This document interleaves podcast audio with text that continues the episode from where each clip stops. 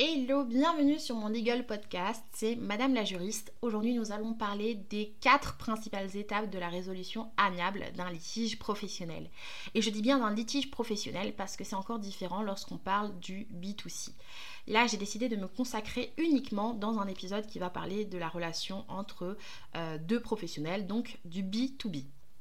Première étape, première étape très importante, euh, si jamais vous avez euh, une personne qui n'est pas contente, qui n'est pas satisfaite de euh, vos services, elle va vous adresser une réclamation. Alors, parfois, ça peut être une réclamation orale, ça peut être une réclamation par, par message Instagram, ça peut même être une réclamation par story interposée. J'espère pas que vous irez jusque dans ce type de situation-là. Mais ce qu'il va falloir faire, c'est d'abord recueillir la réclamation et euh, lui demander en fait à la personne de la formaliser dès lors qu'elle est identifiée comme étant une réclamation, c'est-à-dire l'étape 1 de la résolution amiable euh, d'un litige professionnel. Donc il faut falloir la formaliser et automatiquement passer par écrit. Pourquoi passer par écrit? C'est parce que euh, il faut toujours avoir une vision globale. Aujourd'hui, vous vous dites peut-être que ça commence à prendre feu, euh, c'est-à-dire une personne n'est pas satisfaite, je peux éteindre le feu tout seul. Alors, la plupart du temps, euh, on verra aussi avec les étapes, la plupart du temps, il suffit simplement d'avoir certains réflexes pour éteindre le feu soi-même. Mais dans certaines situations, le feu prend tellement d'ampleur, il monte ou grimpe au rideau, et donc finalement il va falloir faire intervenir d'autres personnes. Et lorsque les autres personnes vont intervenir dans euh, le litige, elles ne vont pas deviner euh, ce que vous avez dit, vous êtes dit à l'oral. Et donc vous, vous allez avoir une version qui va être biaisée parce qu'elle sera sous votre angle de vue, et votre client aura sa propre version qui sera aussi biaisée sous son angle de vue. Donc comment on fait pour éviter tout ça, on passe par écrit dès lors que la réclamation est identifiée. Donc on invite la personne à le formaliser. Et donc, moi, je vous invite quand même, euh, quand vous recevez une réclamation, c'est de garder en tête cette situation, euh, cette citation de Phyllis Bottom. Euh, il y a deux façons de gérer les difficultés, les surmonter ou s'adapter à elles. Et donc, s'adapter à elles, c'est la version passive. C'est là où on se dit, bah, tout me tombe dessus, c'est pas possible, je suis maître de rien, je peux pas me défendre, je peux pas protéger, je peux pas trouver de solution par moi-même donc je, décide finalement euh, de m'adapter à elle et en fait je m'assois, je reste je me tapis un peu dans l'ombre. Et l'autre solution sur laquelle je vous invite quand même à euh, garder euh, votre esprit, c'est que vous pouvez surmonter une difficulté. Une difficulté n'est rien de plus que quelque chose qui n'est pas facile.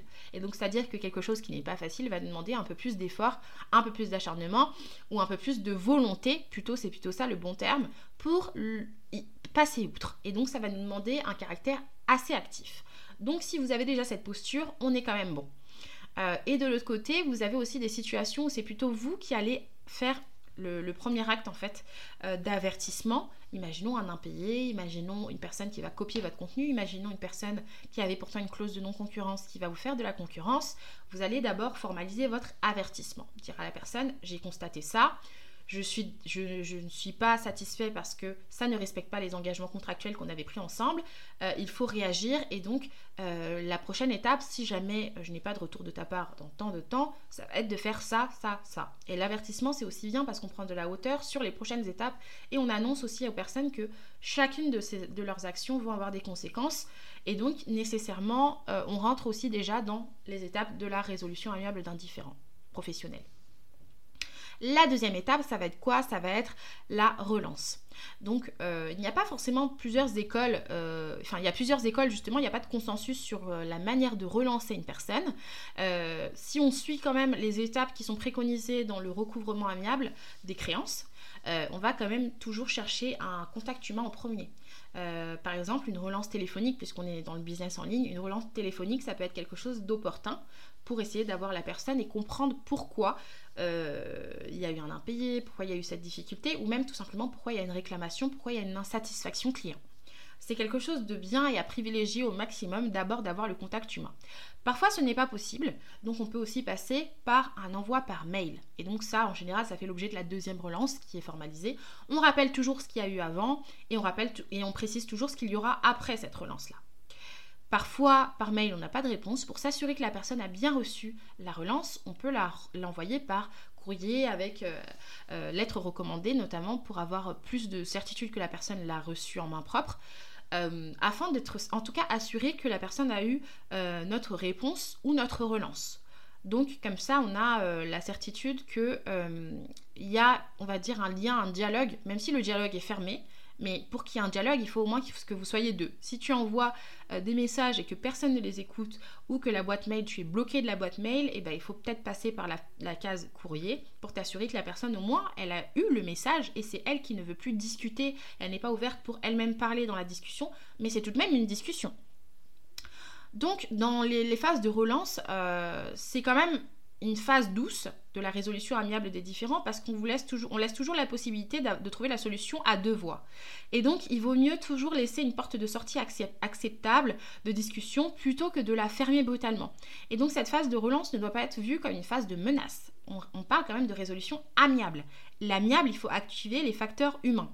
Donc c'est pour cela que moi, dans les modèles que je propose, je n'ai jamais un ton euh, vindicatif ou alors un ton euh, dissuasif. J'ai toujours un ton euh, qui va permettre aux personnes de, s'ouvrir à vous et d'essayer au plus possible de, trouver un compromis sans arriver à la, dernière, à la prochaine phase dont je vais vous parler, donc la troisième étape.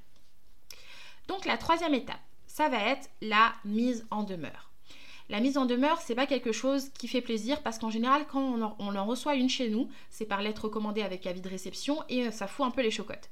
Dedans, on va dire quoi? On va bah, déjà préciser vraiment les identités euh, des personnes, c'est-à-dire vraiment l'expéditeur, le destinataire, donner vraiment euh, le caractère formel hein, de ce courrier de mise en demeure, parce qu'il va avoir des conséquences aussi juridiques, puisqu'on va bien utiliser le terme juridique de mise en demeure bien préciser les objectifs clairs euh, de mise en conformité ou les objectifs clairs pour que la personne euh, respecte ses engagements vis-à-vis de vous dans un délai précis. Donc c'est quelque chose qui va être beaucoup plus rythmé par euh, la loi. Beaucoup plus rythmé par la loi et là on quitte un petit peu la posture humaine. et donc oui, ce document-là, pour être valable, il doit respecter quand même des formes juridiques très précises. Et donc bien évidemment, vont, il va être censé déclencher quelque chose auprès euh, de votre euh, interlocuteur et de bien se dire qu'à partir du moment où il y aura la mise en demeure, on n'aura plus un dialogue à deux, mais on aura maintenant un dialogue à plus de trois en tout cas. Parce que, euh, en tout cas, moi, la porte de sortie que je, propose toujours dans la mise en demeure, c'est d'avoir quand même la phase médiation.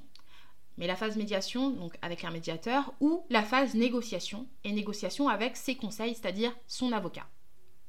Donc ça, c'est quand même une phase où de toute façon, vous n'êtes plus à deux. Et donc, ça peut déclencher euh, chez des personnes qui procrastinent ou qui ne prennent pas au sérieux la décision de euh, faire valoir vos droits, ça peut déclencher ce réflexe de réponse. Ça peut déclencher le réflexe de réponse, mais à double tranchant. Ça peut être une réponse par avocat, et ça peut être aussi une réponse humaine où une personne va vous simplement essayer de trouver une solution à l'amiable parce qu'elle ne veut pas mettre le nez dans des procédures et des procédures et des procédures. Voici la quatrième phase dont je vais vous parler parce qu'on parle quand même de la résolution amiable. Pour moi, la résolution amiable, euh, on ne peut pas zapper la case, la quatrième étape du médiateur. Parce que la médiation est un processus de règlement amiable des différends qui est beaucoup moins coûteux que l'intervention, euh, par exemple, d'un avocat directement. Plus rapide et plus simple pour régler des litiges. Sachant tout de même que le médiateur peut intervenir, donc être nommé par les parties, et euh, les parties peuvent venir représenter par un avocat. C'est tout à fait possible, c'est possible de conjuguer les deux. Mais le rôle du médiateur est super intéressant parce que le médiateur est quelqu'un de neutre, d'impartial et qui a pour objectif unique de vous aider à trouver un accord, de vous, de vous aider à vous réunir une dernière fois avant de passer par la case contentieuse. Donc une partie d'abord en premier, euh, quand on parle de la case de médiation, d'abord une partie va être convoquée et va être invitée à entrer en médiation. Donc ça veut dire que pour cela, il faudrait qu'une première des parties euh, convoque un médiateur, enfin demande à un médiateur de nomme un médiateur et demande ensuite de faire la procédure avec lui. Donc ça veut dire que la partie qui va être convoquée, elle n'est pas obligée d'accepter. Mais si elle accepte, la procédure dure environ jusqu'à trois mois, avec au moins deux réunions par mois. Et en cas de, si vous vous mettez d'accord euh, suite à la procédure, vous aurez ensuite un procès verbal de constat d'accord qui va vous lier.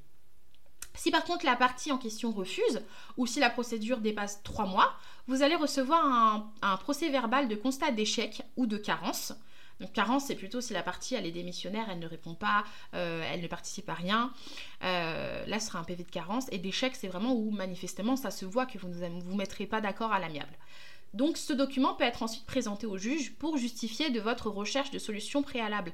Donc ça c'est quand même quelque chose de super important parce que euh, la tendance c'est au désengorgement des tribunaux et donc en général on va inviter les parties à se euh, pourvoir, enfin à, retourner en médiation avant que le juge puisse trancher parce que ça lui permet aussi on va dire de gagner du temps.